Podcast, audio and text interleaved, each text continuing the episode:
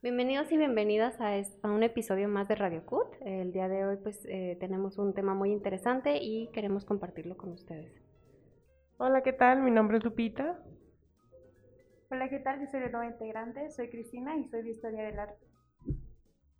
Y bueno, el día de hoy tenemos un programa muy especial que es acerca de adoptar un perro y ahora qué hago. Tenemos a un entrenador canino, se llama Josué Brambila Josué, no sé si nos puedes ayudar a presentarte, por favor. Claro que sí. Hola, ¿qué tal? Buenas tardes. Yo soy Josué Brambila y soy adiestrador canino profesional y especialista en la gestión del comportamiento canino. Y tengo un grupo de, entrenadores y nuestra escuela se llama Canitos Dog Training. Súper bien, cuéntanos un poquito más de tu experiencia este, acerca de, este mundo, eh, qué certificaciones tienes, por ejemplo. Claro que sí. Pues eh, yo comencé paseando perritos y me di cuenta eh, al estar haciendo este tipo de servicio que ellos tienen un lenguaje muy amplio, a lo cual pues comencé a adentrarme más. Desde niño me han gustado los, los perritos y el estar trabajando ahora con ellos y ayudándolos en sus en mejorar sus conductas y su relación con, con sus tutores, eh, pues ha sido lo mejor para mí. En cuanto a las certificaciones, creo que la principal es el manejo de perros reactivos y agresivos.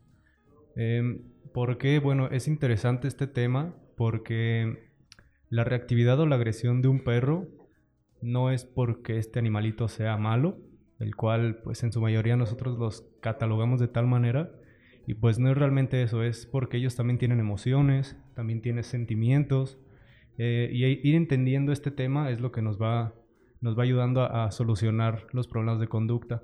Así que bueno, entre las certificaciones que tengo es esa, otra es el uso del clicker, que es una herramienta de entrenamiento canino muy buena, y eh, también participación en el Congreso Internacional de Conducta Animal, que se lleva en la Ciudad de México, en Coyoacán.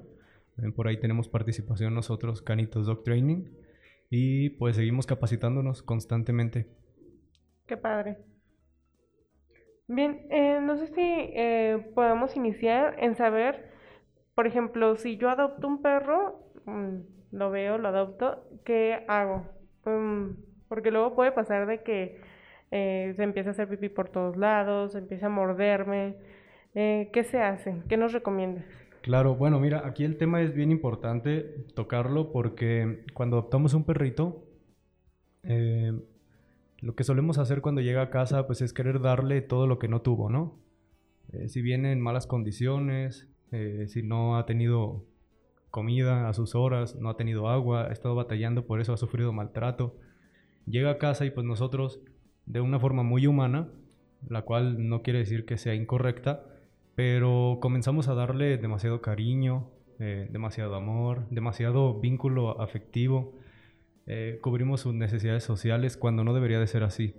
Cuando llega un perrito de calle, bueno, pues como lo mencioné, llega de no tener nada, entonces al llegar a casa tenemos que seguir un esquema muy famoso en, el mundo de la salud, que es la pirámide de Maslow. Entonces, eh, la pirámide de Maslow tiene varios niveles, entre ellos el primero, que es el que tenemos que seguir en este caso de una adopción, son las necesidades fisiológicas o biológicas. Dirigidas al perrito, bueno, es darle comida a sus horas, una nutrición adecuada dentro de la categoría de la comida, agua a disposición y agua eh, pues a buena temperatura, eh, un lugar seguro donde dormir, ejercicio físico en este caso, que es salir a pasear. Eh, otra importante es la, mm, la salud, hay que llevarlo a una veterinaria en el cual le hagan un manejo responsable, que no hagan nada forzado, que no los maltraten. en el tema de, de, la higiene, pues hay que darle un baño respetuoso, igual respetando sus espacios, entendiendo que es un perrito que viene pues de no tener nada, ¿no? Entonces, empezando por este nivel de la pirámide de Maslow, lo único que tenemos que hacer con este perrito recién adoptado es darle de lo que carece, eh, de lo que ha carecido, pero en el ámbito de lo fisiológico, únicamente necesidades básicas. Y a conforme vaya pasando el tiempo, el perrito se va a ir adaptando, perdón. En una casa nueva, un perrito adoptado tarda en adaptarse entre uno y tres meses. Entonces, durante el primer mes, siguiendo el primer escalón de la pirámide de Maslow, vamos viendo una adaptación correcta. Esto quiere decir que, por ejemplo, si yo estoy sentado en mi sillón, en mi sala, y este perrito que acabo de adoptar eh, tiene designada su lugar donde se puede acostar, su agua, su comida, y llega y se me sube en mis piernas arriba del sillón, bueno, lo que tengo que hacer es solamente levantarme e irme de ese lugar porque aún no le puedo dar necesidades afectivas. Y tiene un porqué, porque después, más adelante, eh, como si nosotros permitimos esa conducta, más adelante puede que ya no queramos que lo haga y la va a hacer porque desde el inicio se la permitimos. Entonces, la razón de, de que esto sea en este orden es para poder tener una, una buena relación en lo que va estando nuestro perrito con nosotros, ¿no? Ah, ok. Es muy interesante saberlo porque eh, sí pasa. Bueno, a mí me pasó, por ejemplo, de que llegó mi perrito a mi casa y lo primero que hice fue darle mucho amor. Y luego empiezan a tener conductas, pues, mm, no buenas, ¿no? Como te platico. A mí me empezó a morder, me empezó a sacar, este, los trapos de, de mi ropero. Fue muy feo. Sí, la verdad es que es bien importante y no significa que sea malo que, les des, que le des cariño, pero tal vez podemos como clasificarlo en, en acariciarlo en momentos estratégicos, tal vez, por ejemplo, si está acostado en su lugar seguro, su casita, en su camita, ir a acariciarlo en ese momento que está tranquilo, pues le estás premiando eso, que es diferente a si llega y te salta y le das mucho amor, pues le estás premiando esa sobreexcitación, en este caso así se llama, ese es el término. Ok. Aquí en Cutonalá tenemos muchos perritos que necesitan un hogar. Por si gustan adoptar. Claro. ¿Qué nos recomendarías, por ejemplo, si un estudiante de aquí del- de, de los radioescuchas, ah, pues está interesado en llevarse uno a su casa y pues, no sé, o sea, como se lo lleva y ¿qué, qué hace? Ya, pues primero que nada, mm, que el mismo adoptante evalúe los espacios en su casa acorde al tamaño del perrito que va a llegar, entendiendo, bueno, que el primer nivel de pirámide de Maslow también nos establece el ejercicio físico, la necesidad de paseos. Esto quiere decir que si me llevo a un pastor alemán a un departamento, bueno, pues voy a tener que sacarlo a pasear mínimo dos, tres veces al día y cada paseo tiene que ser de 40 a 45 minutos. Entonces, más allá de un quiero adoptar, es cómo lo voy a hacer y para qué lo voy a hacer y si puedo hacerlo. Eso es lo principal que considero que es lo que tenemos que tomar en cuenta al, al adoptar. Wow. Incluso ah, em, informarnos para poder hacer una adopción responsable, ¿no? Digo, porque yo no sabía que primero hay que seguir toda esa pirámide antes de darle pues tanto cariño y cosas así. O sea, es, es impresionante cómo hasta en el, en el adoptar lleva como un proceso. No es simplemente llegas, lo adoptas y ya lo metes en tu casa. O sea, es como toda una serie de cosas y es algo impresionante. Sí, y se sigue este orden justamente para evitar problemas a futuro en la relación humano-perro. Porque también sucede mucho que, por ejemplo, si yo adopto a un perrito eh, sin saber cómo, cómo, cómo, cómo llevar a cabo esta adopción, pues va a terminar en lo mismo. A los 10 días ya no voy a poder con él y voy a, voy a, regresarlo del- de la asociación donde, donde lo adopté. Entonces es un círculo que haciendo las cosas como se deben, bueno, se, se rompe. Ok, ¿y tú crees importante que, por ejemplo, si decido llevar un perrito de aquí de Cutonala, mi familia pues está enterada o qué piensas sobre ese tema? Es bien importante que todos los miembros de la familia y todos los que van a convivir con el perrito estén de acuerdo, conozcan al perrito y que se haga un protocolo de, de una prueba de 10 días. 10 días con el perrito, eh, siguiendo estos términos que acabamos de mencionar y ahí vamos viendo si de verdad podemos o no tenerlo. Wow. E incluso mi pregunta sería si es eh, adecuado el, el simplemente adoptar un perrito. O sea, vemos un perrito en la calle abandonado, simplemente agarrarlo y llevármelo a mi casa. O sea, sí es em, saludable para el perro que simplemente me lo lleve como raptándolo. Pues no. Es que no, es como efectivamente no. sí, claro. Y, y en caso de hacerlo, mira, ya desde ahí empiezan los tratos respetuosos, ¿no? O sea, hasta la forma de, de rescatar, pues tiene que ver.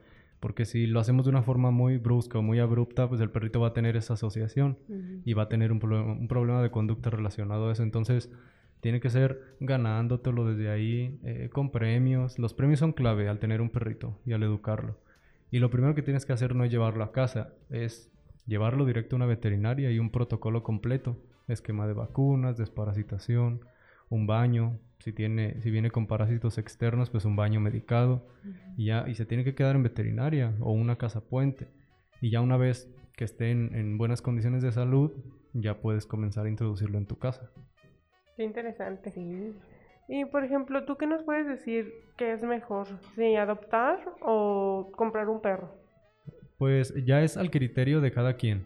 Em, realmente no hay como una mejor que otra, ¿saben? Eh, realmente lo- es lo que, lo que cada quien quiera. Adoptar o, o hacer una compra. Es realmente bueno lo que sea. Siempre y cuando entendiendo cómo hacerlo. El cómo, vuelvo a lo mismo. Es el cómo, no para qué o qué hacer. Pues yo estoy más a favor de la adopción. No, Pienso que ya hay muchos perritos en la calle como para comprar. Eso es lo que yo pienso. ¿Ustedes qué piensan? Pues sí, también estoy a favor de la adopción, pero también estoy de acuerdo en que es muy difícil hacer que un, un perro se vuelva parte de la familia, porque a final de cuentas se vuelve parte de tu familia, ¿no? Entonces, sí, creo que primero tenemos que hacer conciencia de cómo vamos a hacer que un nuevo miembro entre a la familia cuando se supone que ya están formados esos vínculos también. Bueno, y por ejemplo, am, ¿tú qué nos puedes decir para que una vez que ya llegó mi perrito, por así decir que el perrito ya está dentro del hogar, am, ya se adaptó, bueno, se está medio adaptando, ¿y qué puedo hacer para que ahora sea tranquilo? O sea, ¿qué hago? Ya, pues mira, pongámonos en, en este tema de, de que ya pasó el mes de, de adaptación, ¿no? Siguiendo la pirámide de Maslow. Ok, entonces aquí tenemos que ir al siguiente nivel, que son las necesidades emocionales. En este, en este nivel, bueno, tenemos que hacerlos sentir seguros y aquí entra este tema tan importante en el entrenamiento canino que son los refuerzos positivos. ¿Sí? Un refuerzo positivo es todo lo que tú le das a tu perrito y que le gusta. El refuerzo es, lo que le gusta, lo podemos categorizar como eso, y el positivo como el signo de más. Y el signo de más lo que hace es agregar, ¿no? Entonces, un refuerzo positivo es algo que a mi perro le gusta y que yo se lo doy. ¿Sí? Entonces, son caricias, premios, comida, un juguete, ¿sí? Eh, podemos comenzar con esto. Digamos que lo encuentro, vuelvo al tema, lo vuelvo, lo, lo encuentro acostado donde quiero y llego y le doy un premio. ¿No? Si anda saltando y anda todo loquito, pues lo dejo que corra y que baje su energía y una vez que se calmó, lo acaricio y lo chiqueo. Entonces ya empiezo con las necesidades emocionales y así es como pueden llegar a tener un perrito tranquilo debido a que le premian lo que nos parece bien, su- sus conductas que nos gustan en casa. Sí, porque luego pasa de que el perrito ya te anda mordiendo y ahí lo estás acariciando, ¿no? O sea, de que Sí, sígueme mordiendo. Sígueme mordiendo, perrito. Yo, yo tengo una pregunta. Eh, ¿qué pasa o qué podemos hacer nosotros si cuando adoptamos al perro no seguimos este proceso? O sea, si el perro ya lleva, no sé, unos seis meses en mi casa y nunca hicimos eso de la pirámide de Maslow, ¿qué es lo que nosotros podemos hacer para poder calmar esas eh, actitudes del perro? Ya, pues es, es- mira, los perritos tienen la capacidad de predecir su día, tienen como un reloj biológico. Entonces, debido a esto, pues hay que establecer rutinas. Rutinas de paseo, rutinas de juego, rutinas de entrenamiento, sus rutinas de alimentación. Entonces, hay que poner ojo en, la rutina y teniendo una rutina con tu perrito, pues va a estar más tranquilo porque puede predecir su día. Él ya sabe que se acerca la hora de comer y que después de comer, pues va a haber un paseo de 30 o 40 minutos. Y que después del paseo vas a jugar con él. Y que después de jugar con él lo vas a entrenar un ratito. Entonces, esa es la forma de hacerlo cuando no se siguió la pirámide de Maslow. Wow, interesante. Sí, bastante. Ah, bueno, he escuchado mucho, hemos escuchado mucho la palabra sobre el tema sobre los paseos. Creo que cuando adoptamos un perro que viene de la calle no están muy acostumbrados a esto de sacarlos con una correa y que vayan a un lado de nosotros sin que se estén jalando y estén intentando correr. ¿Qué podemos hacer para que el perro empiece como este proceso junto con nosotros sobre salir a pasear? Ya, mira, esa es una pregunta muy importante y muy interesante. Y sí, efectivamente, el perrito estando en la calle, claro que aquí tenemos dos escenarios. Uno que rescaté al perrito yo directamente de la calle o el otro que es por medio de una asociación, ¿no? Por medio de la asociación, pues en estas asociaciones ya les ponen collar, ya les ponen pechera, ya les dan sus paseos incluso. Entonces llegan ya con, con, esa, con ese hábito. Pero en el caso de, de un rescate directo, bueno, sí hay que enseñarle apropiadamente a ponerle la correa. Igual, apoyándote en premio. Aquí lo ideal a usar en los paseos es una pechera para evitar la presión en el cuello, porque obviamente pues, el perrito nunca ha paseado con correa y pues se va a jalar, ¿no? Entonces, lo ideal es una pechera, ponérsela con premios y siendo muy respetuosos, nada por la fuerza, eso es algo bien importante, y una correa adecuada. Adecuada me refiero al, largo de la correa, debe de medir un 80, de 1,80 a 2 metros. ¿sí? Se tiene mucho la costumbre de pasear al perrito pegado a mi pierna o junto. Lo quiero junto, lo quiero para mí, no quiero que huela nada. Y pues es un grave error, ¿no? De, ahí viene el, hecho de usar una correa de un 80 metros mínimo para dejarlo olfatear todo lo que quiera. Recordando que los humanos conocemos el mundo por los ojos y los perros por, la nariz. Wow. Sí, es bien importante eso. Yo, eh, por ejemplo, eh, ahorita tengo un poco de conocimiento de adiestramiento canino, pero antes cuando no lo tenía, eh, sí cometía mucho ese error de que pensaba que el perrito tenía que ir junto. Y bueno, ahí ya nos metemos a otros temas acerca del, del entrenamiento que, que se basaba como en correa de castigo. Y ahora creo que ustedes ahí en Canitos utilizan el positivo, ¿no?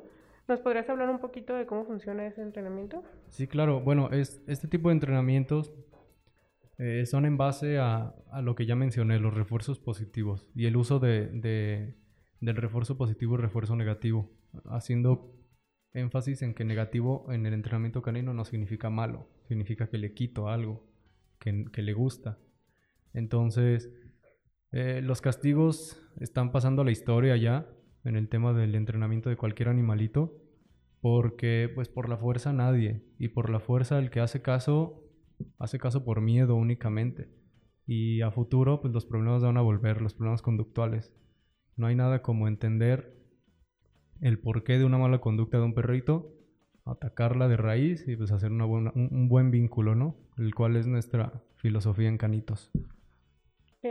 Que, creo que es el ideal también para cuando adoptas un perro, ¿no? Que sean positivos, porque digo, a lo mejor el perrito ya también pasó muchísimas cosas en la calle negativas y todavía como meterlo a tu casa para pegarle o para ponerle un collar de castigo.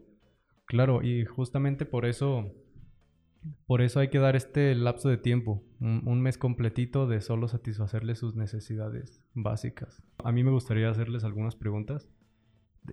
bueno, más que, más que preguntas, eh, saber si ustedes tienen, tienen perrito en casa. Yo sí. Sí, yo también. Yo cuatro. Yo tengo dos. no, yo solo uno. Ah, muy bien. ¿Y tienen algún problema actualmente con sus perritos? Sí, la verdad yo sí. Tengo una perrita que se llama Sky. la adoptamos también de la calle. Bueno, la adoptó mi hermano, pero ahora es de toda la familia. Y tengo un schnauzer que ya está grande, tiene 11 años. Entonces, eh, la perrita tiene dos, pero quiere tener toda la atención específicamente para ella. Siempre, o sea, no podemos intentar como darle cariños a Coquis porque Sky es como, no, no, no, quítate, es mi humano y solo la quiero para mí. Entonces, ¿qué podemos hacer en ese caso? Ya, pues mira, esto es algo que se puede denominar como los celos, ¿no? Los celos caninos, pero pues, obviamente no, bueno, sí, sí se les puede llamar de esa forma, pero al final es un dominio, o sea, es un dominio por un recurso o por territorio. En este caso el recurso pues eres tú y el territorio es el lugar en donde está sucediendo eso de esa situación que parecen ser celos. ¿Qué es lo que tienes que hacer? Y es bien importante que le des su espacio a cada uno. O sea, si yo me pongo a acariciar Sky y llega Coquis, llega Coquis, bueno, tengo que limitarle la llegada a Coquis y hasta que yo termine de acariciar Sky, ahora sí sigue Coquis. Igual, acaricio a Coquis, se acerca a Sky, le limito la llegada y cuando ya se calmó, ok, ahora le toca ya, ¿sabes? Enseñarles que cada uno tiene su espacio. Porque también suele suceder que acaricio a uno, llega el otro y se me hace curioso, ah, mira, tiene celos, y lo empiezo a acariciar al otro. Entonces desde ahí ya le estamos dando una enseñanza a nuestro perrito. Que es lo mismo que pasaría cuando llega un perrito, o bueno, imagínate que yo ya tengo un perro en casa, que yo como que tengo cuatro, ¿no? Tengo tres y luego llega uno nuevo, pues sería actuar de la misma forma, ¿no? A lo que voy es de que si ustedes quieren adoptar un perrito y ya tienen uno en casa, pues esta es la forma correcta para que no empiecen a haber celos de, de humanos, ¿no? O de protección de recursos. Ujú, así es. ¿Y tú, tus perros? Eh, bueno, yo tengo una perrita, bueno, perra, este se llama Cenicienta y es un pitbull blue. Este, pero pues en sí no, pues no tenemos como muchos problemas. en Un día se sí. te escapó. Ah, no, no fue, fue a casa. No, a mí no. Se, se llevaron a mi gatito, pero esa es otra historia, para otro, para otro, este, Episodio. para otro episodio, sí, sí, sí. No, eh, bueno, en sí el único inconveniente es que de cuando nosotros nos mudamos a la casa donde vivimos actualmente, que hace como cuatro años, eh, la sacábamos a pasear y ella es, ella súper juguetona, entonces se le brincó a un niño y sin querer le abrió el labio, y fue todo un rollo y al hospital, o sea, sí, todo un rollo, ¿no? Pero ya también es, es muy complicado el sacarla a pasear porque tenemos que ir casi las tres agarrando a la perrita porque se suelta. Como vivimos en un coto pequeño, casi la mitad de las personas tienen perros. O sea, en todas las casas de donde vivo, pone tú cinco, en cuatro hay perros. Entonces eh, huele, o sea, sale luego, luego y huele a los perros y se quiere ir a pelear con uno y se quiere ir a, a oler al otro. Entonces es como todo un rollo, casi, casi. Tenemos que sacarla a las 12 de la noche, cuando no hay nadie, porque solo así sale calmada. O sea, si no sale como que quiere ir a oler todo. Entonces sí es como... un ¿Y pequeño ¿A ella también la adoptaste? Sí, mi mamá la adoptó. Ya. Pues sí, aquí lo más importante es aprender a manejar la correa. Cuánto mide tu correa, si es con collar o si es con pechera. Que a veces con pechera tienden a tener más fuerza en el paseo, pero para eso hay pecheras especializadas para eso. Hay una pechera que en vez de llevar el broche en la parte de la espalda del perrito, lo lleva en el pecho. Entonces de ahí se, se agarra el gancho de la correa y cada que el perrito se jala, pues hay una consecuencia, ¿no? Que se voltea todo su cuerpo. Sí, y, y aclarando que esto no es un castigo, ¿sí? Que es simplemente una incomodidad durante el paseo. Entonces, esa sería una buena alternativa, usar esa pechera, eh, esa pechera que se abrocha del, del pecho, del centro, perdón, y comenzar a hacer rutinas de paseos y buen manejo de la correa, entendiendo que el manejo de la correa significa que cada que nuestro perrito jale de la correa, no tiene que avanzar ni un centímetro. O sea, te tienes que quedar así súper plantada en el piso y ya una vez que deja de estar jalando la correa, de rendirse de que no puede, empiezas a avanzar. Y si al primer paso se vuelve a jalar, te vuelves a detener. Si ya le permitimos jalarnos, ¿por qué no permitirnos el que no nos jale?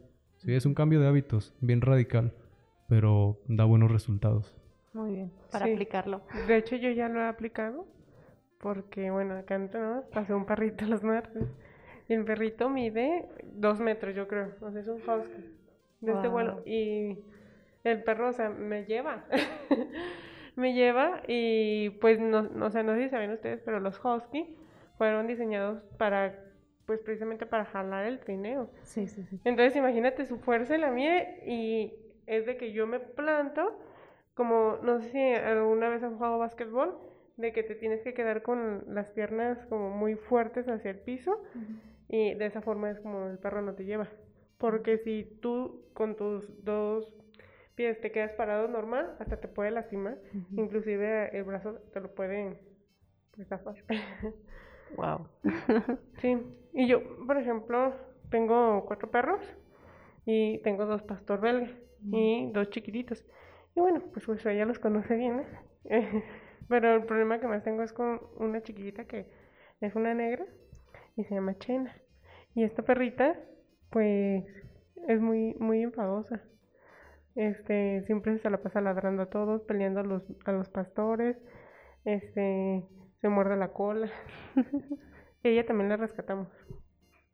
Sí, esta perrita al, al morderse la cola puede que tenga un comportamiento que se le llama estereotipia. Y una estereotipia es un comportamiento repetitivo que no tiene ninguna finalidad. Como eso, perseguirse a la cola, perseguir moscas, no sé si han visto perritos que persiguen moscas, otros que parece que, se, que, pelean su propia patita, ¿no? Entonces, ya esos son, son temas psicológicos que se tienen que resolver de otra manera y también con lo conductual, claro, pero ya es un tema es un tema diferente. a veces se requiere hasta el uso de, de tranquilizantes. ¿Y ahí qué hago? ¿Le compro tranquilizante? Adoptas otro perrito. Ah.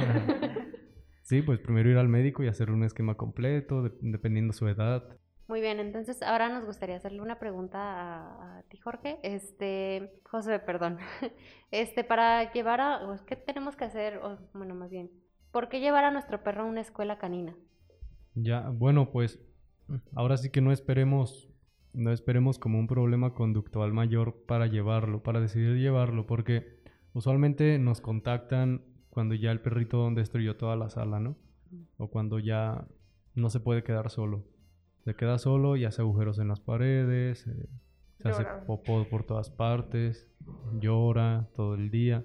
Entonces, ¿para qué esperarlos? Realmente eh, todos los perritos necesitan educación desde, desde ya. Si adoptas, en cuanto llega a tu casa, cumple sus necesidades fisiológicas básicas y una vez cumplido esto, empezar con un entrenamiento para una correcta guía del trato hacia tu perro.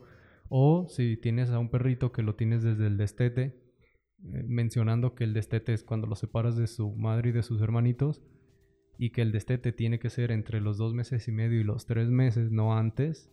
Es importante hacer, énfasis en esto.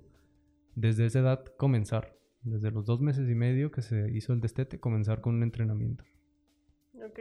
Y, por ejemplo, am, ¿a qué tipo de escuela lo podemos llevar? Am, ¿Qué es lo más recomendable para, para llevar a mi perro? ¿O cómo es? Pues mira, hoy en día la modalidad de entrenamiento que el cliente está prefiriendo y creo que es, es muy bueno es el entrenamiento a domicilio. ¿Por qué? Pues porque el domicilio es el ambiente real donde el perrito presenta las conductas o donde se va a desarrollar. Y no hay nada mejor como trabajar ahí con el perrito, con el tutor y que ambos aprendan. Ok. Y, por ejemplo, ah, bueno, es que antes estaba mucho la creencia de que tenías que llevar al perro a la escuela como tal. O sea, llevarlo a un centro canino. ¿Eso ya no funciona o...? Pues más allá de que no, de, que no funcione, es más bien el, el qué es lo que yo quiero lograr. Por ejemplo, si yo tengo a mi perrito, pues es un perrito que va, va a tener una vida y una crianza doméstica, porque es un perrito que se va a quedar varias horas al día solo, porque yo voy a estar trabajando. Eh, entonces, más allá de, de que sean, de que ya no funcionan estas escuelas, más bien es qué quiero. Sí, por ejemplo, estas escuelas en donde dejas al perrito eh, son para crear perritos mayormente de trabajo. Y un perrito de trabajo es un perro con una, con una función. Por ejemplo, em, en este caso de, de un perrito guía para los invidentes, ¿no? Ese es un perro de trabajo, no es una mascota. Entonces, y de hecho en sus chalequitos dice que no soy mascota, no me toques, no me hables, no me alimentes porque es un perrito que tiene un propósito y fue entrenado para eso. Entonces las escuelas que incluyen una estancia para dejar a tu perro 7, 15, 21 días o un mes, eh, más allá de que no funcionen, es qué es lo que quieres tú con tu perrito. Si lo vas a tener como mascota, pues lo mejor es un entrenamiento directamente en tu domicilio para que aprendas tú a la par de él. Sí, pienso que también eso es importante, ¿no? Aprender a la par junto con tu perro para saber qué es lo que se va a necesitar, eh, pues, corregir, ¿no? Porque al final nosotros somos los que nos vamos a quedar con el perro para siempre. Y pues cuando lo llevas a una escuela, pues nada más es que de un ratito, ¿verdad? E incluso, bueno, mi pregunta es eh, como un poquito más hacia las escuelas. Este, ¿Son caras las escuelas este, o los entrenamientos? Pues mira, em, yéndonos en el tema de que, que son, más bien el entrenamiento es, es extenso. O sea, por ejemplo, nosotros para un, un tema de conducta básico, que son seis clases a domicilio, una clase semanal, la clase dura aproximadamente máximo dos horas. Eh, y mencionando pues la preparación que tenemos en Canitos, creo que nuestros costos realmente son, son bastante accesibles. Y eh, lo importante aquí es que vamos hasta tu domicilio, ¿sabes? Es lo más cómodo. Entonces, realmente, el que sean caras, eh, creo que no, no son caras porque tu perrito, como lo mencionaban, va a durar contigo mínimo 12, 15 años. Entonces es más allá de un gasto, es una inversión. Oye, y por ejemplo, ¿qué tenemos que tomar en cuenta para el momento de elegir una escuela o de elegir un entrenador para nuestro perrito? Ya, hay que tomar en cuenta el método a utilizar. Siempre hay que preguntar qué método vas a utilizar.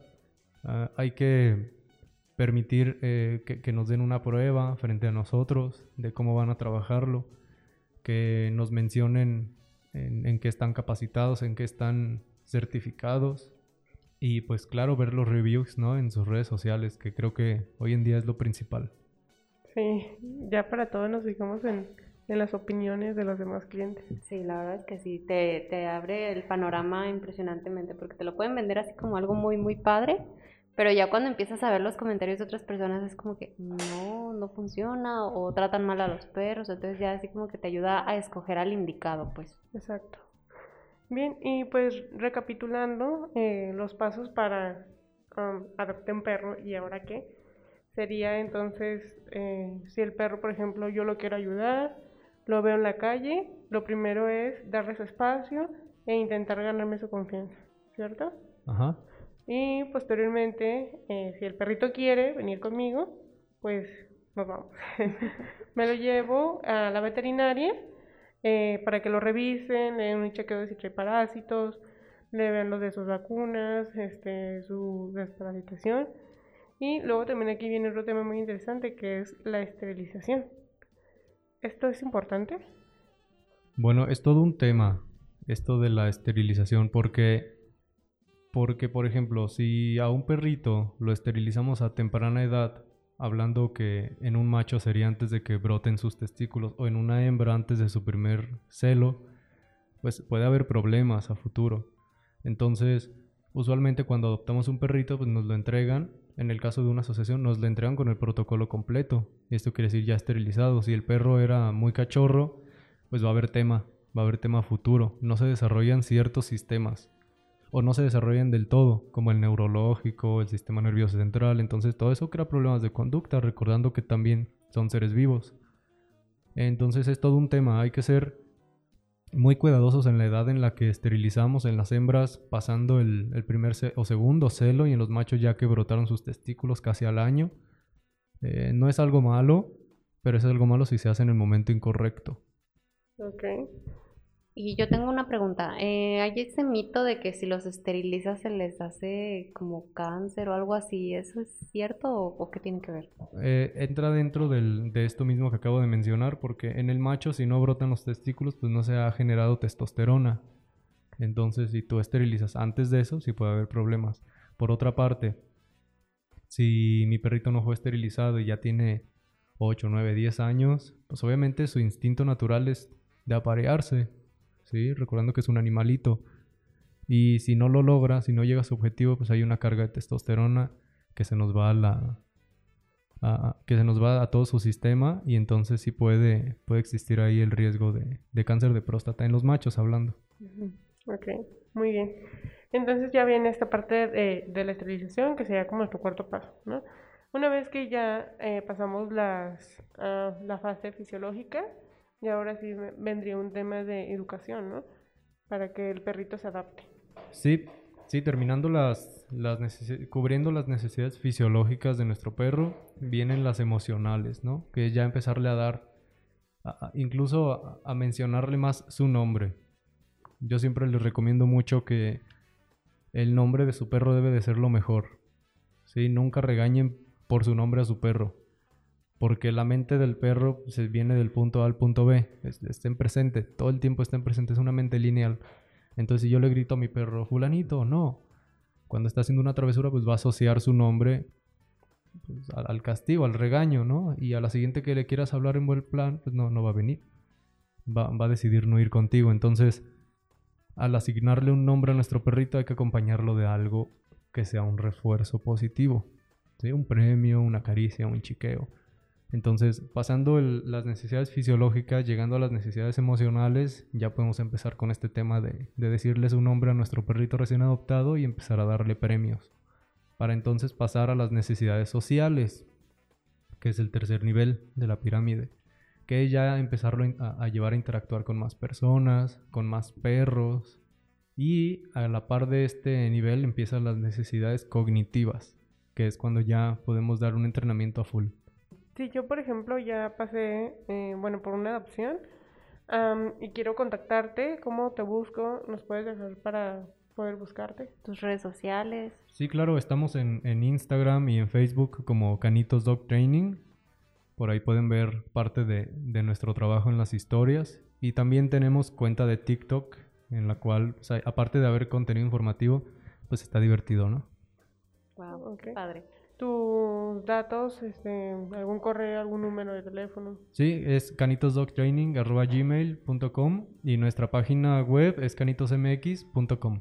Ok, súper bien. Excelente. De todos modos, se los pondremos en la publicación de la página de Radio Cut para quienes quieran ah, pues, contactarlos, ya sea por alguno de estos medios. Muy bien. Muchas gracias Muchas por gracias. haber estado con nosotros hoy. Ah, creo que nos eh, compartiste información muy importante de alto valor y que pues para cuando adoptemos tengamos en cuenta y no nos equivoquemos tanto como humanos. Sí, claro que sí, cuando gusten. Eh, ¿Algo con lo que quieras finalizar, eh, Astrid?